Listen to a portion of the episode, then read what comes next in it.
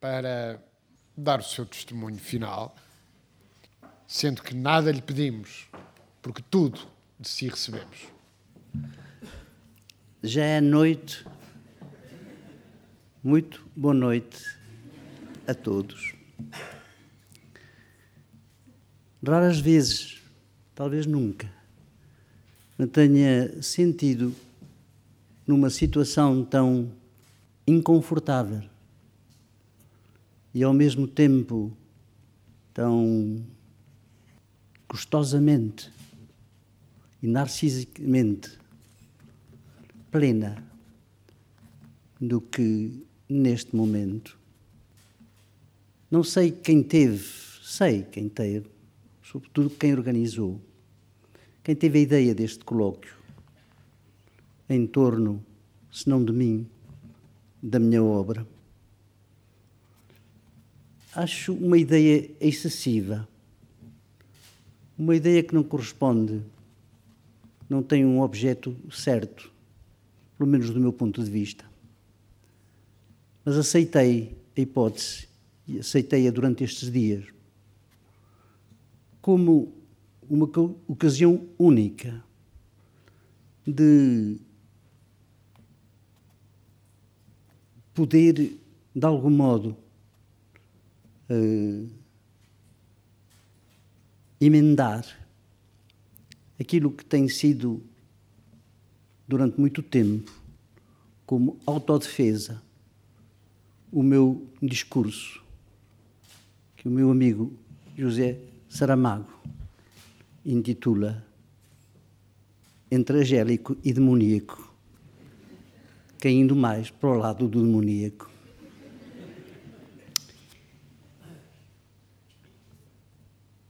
Antes de mais, quero agradecer àqueles que tiveram essa ideia. Embora essa ideia seja, tenha sido, para mim, uma ocasião de, de me confrontar com uma imagem de mim próprio que me custa realmente aceitar este coro de, de elogios, este mel derramado durante estes dias sobre mim ou aquilo que eu escrevi. Lembra-me sempre uma frase do São João da Cruz, que era que nesta nossa vontade unitiva, este gosto de chegar a qualquer coisa de absoluto, que devíamos desconfiar, sobretudo, da doçura do mel.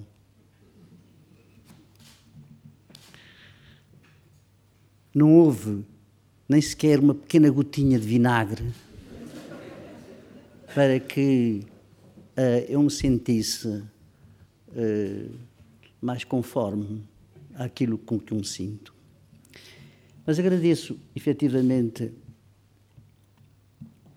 ao Centro Nacional de Cultura. E ao seu presidente, meu caro amigo Guilherme de Oliveira Martins, a toda a comissão discutiva deste colóquio. E igualmente, naturalmente, à fundação, a esta fundação, que eu agora nem consigo objetivar, porque se tornou um pouco também minha casa, em ter aceito que aqui se realizasse esta insólita homenagem a este autor virtual que ao fim de dois dias se tornou num autor real. Maneira que eu agora, daqui para diante, vou ler, quando tiver ocasião, um autor chamado Eduardo Lourenço. Naturalmente que eu aprendi imenso sobre mim próprio durante esses dois dias. É dos outros que se aprendem. Nós seria uma espécie de, de exercício insensato quer aprender, talvez por pleonástico, aquilo que nós sabemos, que não queremos encarar, que é o nosso segredo e o nosso mistério. É preciso que os outros nos o digam. É preciso que os outros nos deem um certificado de existência, sobretudo para aqueles que, como eu, e nisso efetivamente me encontrei como se esse, se esse fosse meu irmão gêmeo com o famoso Fernando, rei da nossa Baviera de sonho. Talvez uh, o pequeno mistério Eduardo Lourenço se esclareça por este. Não sei se, eu não sou muito dado a esse género de elucubrações e não, não acredito realmente na verdade desse tipo de, de radiografias imaginárias, não? que são os dos astrólogos, por exemplo. Nisso sou muito diferente do Fernando Pessoa. Não só não sei, porque é uma ciência de um outro género, mas é uma ciência, da astrologia. Mas a verdade é que eu nasci sob os signos dos gêmeos. E isto não me diz nada, não me dizia nada, até que um dia me lembrei que, efetivamente, em menino, um dia, um dia de verão,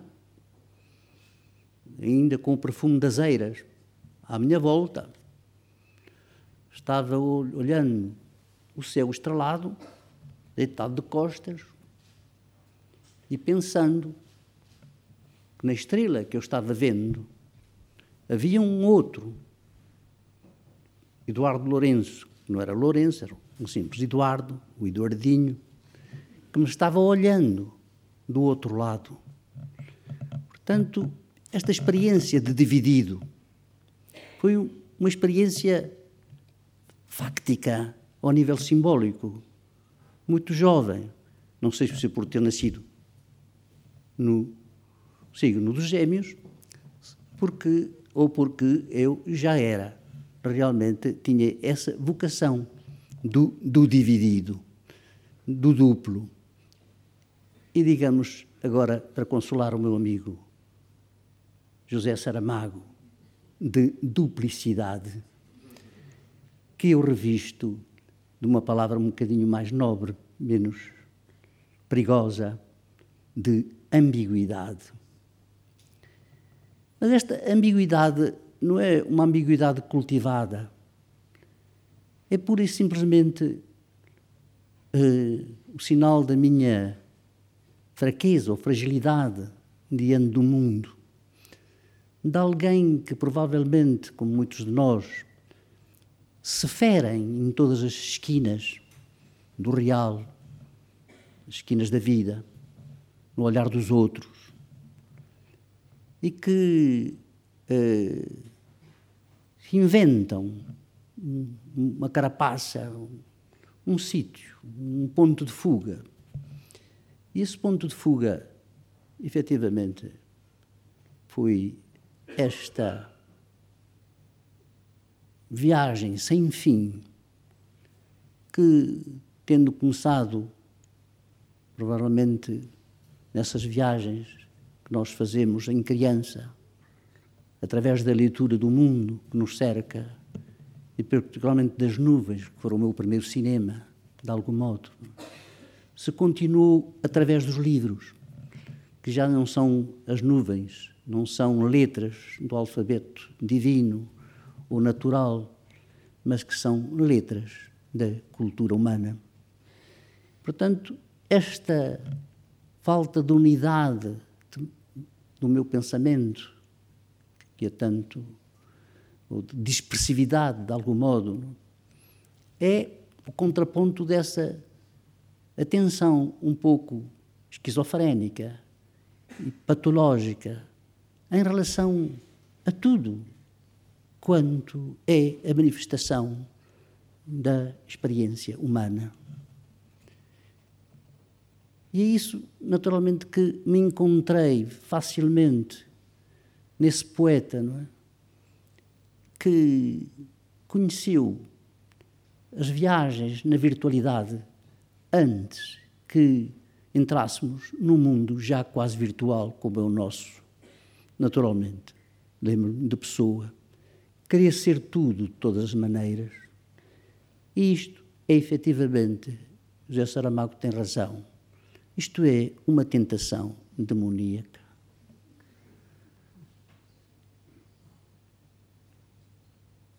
Como é que um ser tão esquivo, tão pouco ciente da sua própria existência e consistência,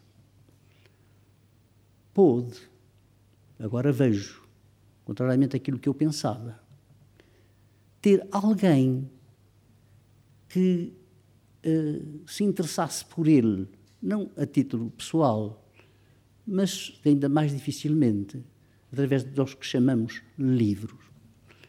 Compreendo que isso possa acontecer a um poeta, para isso eles nascem, para isso eles existem. Um ficcionista que efetivamente nos recria sem cessar o universo outro, do seu próprio ponto de vista. Mas um ensaísta. Não compreendo esta espécie de de milagre que agora verifico, de ter alguns leitores ao longo de tantos anos. É verdade que eu vivi durante mais de meio século, quase, não? É? para mim próprio, numa espécie de grande silêncio. Mas não fiz disso um drama, a não ser título subjetivo daqueles que, os dramas que nós vivemos no interior das quatro paredes do crânio, mas que não são dramas em si, são nossos. Durante alguns anos, quando comecei escrever nos jornais portugueses de caráter literário, eh, Filo no tal, no jornal de que já se falou aqui, na página literária do Comércio do Porto, que era dirigida por, por um senhor que era ex-tenente Costa Barreto, um homem de uma candura uh, extraordinária, uma inocência. Não era como se dizia ao meu amigo Prado Coelho, inocência perversa. Não, era mesmo inocente. E, ao fim de escrever, durante alguns anos, no comércio do Porto, eu já estava lá fora, quando vinha a Portugal, aqui a Lisboa, nunca ninguém em Lisboa tinha lido uma linha do que se escrevia no comércio do Porto. Era um grande desconforto para mim, porque eu pensava que isso alguém tinha ouvido qualquer coisa, lido qualquer coisa. E um dia encontrei o famoso Costa Barreto. Eu disse: Oh, Costa Barreto, o seu jornal que se lê muito cá no país, mas olha, lá em Lisboa, ninguém lê o Comércio do Porto. Ninguém conhece o Comércio do Porto. E ele, sem se desmanchar, diz-me assim: Sabe, em Lisboa não, mas no Brasil lê-se muito. E eu disse assim: Bom, quando for ao Brasil, eu vou, enfim, recolher alguns benefícios desta colaboração uh, uh, uh, insensata. Hoje, este dia, e agora nesta hora, só me lembra, não posso, não me lembra a famosa parábola do Evangelho, talvez a mais bela das suas parábolas, que tanto encantava André Gide, o filho pródigo.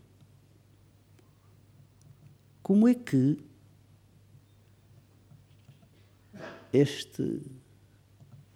pessoa que vos fala, em dois dias, teve a impressão de viver subjetivamente a famosa parábola do filho pródigo. O que saiu de casa, o que se dispersou, o que fez uma vida que não é a vida esperada, quase mesmo a vida honesta, que dispersou as riquezas, que viveu segundo a sua vontade. E quando chega a casa, depois dessa longa ausência, o pai manda escolher a melhor dos seus animais para o sacrificar em sua honra e para o matar. Com grande escândalo, naturalmente, do filho fiel daquele que tinha permanecido em casa. E eu estou um pouco nessa situação. De repente, encontrei-me que este país que é o meu, que efetivamente amo à maneira ardente e desesperada da geração de 70. Porque é o meu.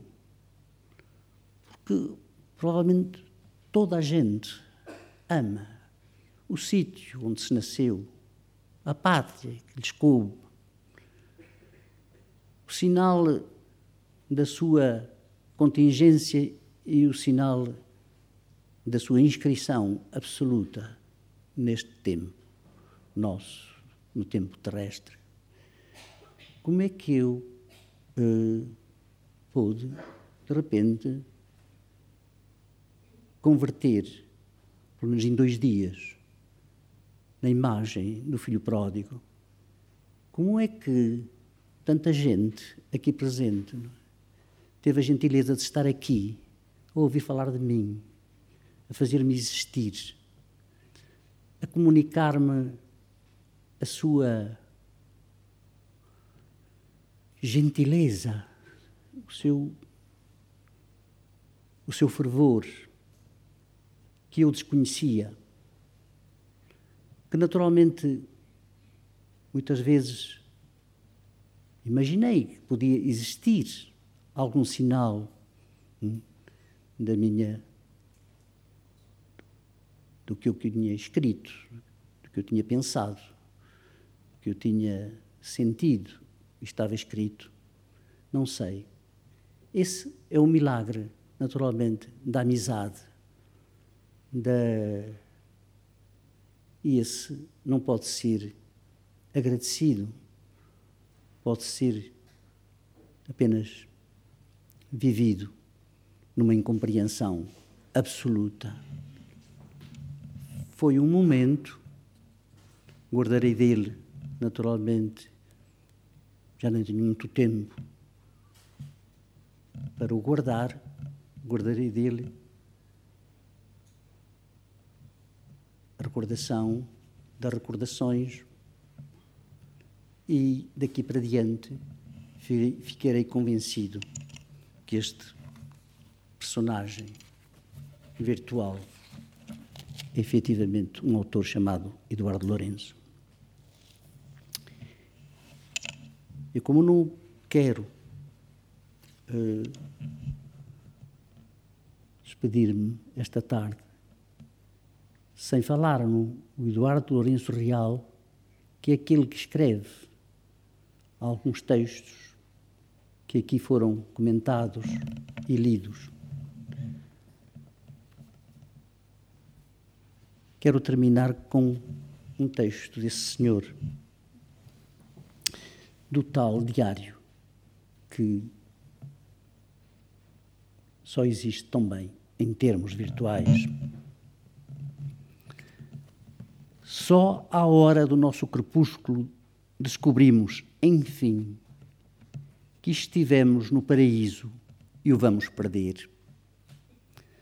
Não nos espantou ter sido recebidos por um sol que nos esperava há bilhões de anos, pela frescura dos rios e dos prados, pelo silêncio macio das florestas, nem reconhecemos a árvore da vida plantada mesmo no meio da criação. Agora que me volto para o lado sem sombra, reconheço melhor a torrente de luz que inunda as minhas costas e envolve a recordação de cada um dos meus passos na terra batida ou no asfalto da noite. Nesse passado lembrado como uma morte, gotejam as pequenas fontes da infância, mais perdidas ainda por minha culpa.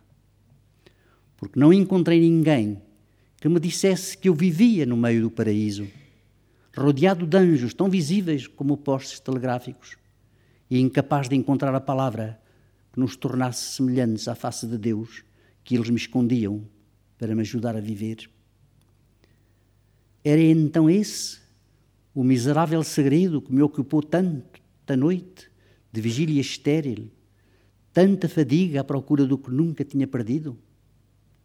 Estava no paraíso, estou no paraíso, outrora, agora, mas não para sempre. O meu paraíso está pregado do exterior, como um caixão abrindo sobre o nada, como uma falésia sobre o abismo. Hum.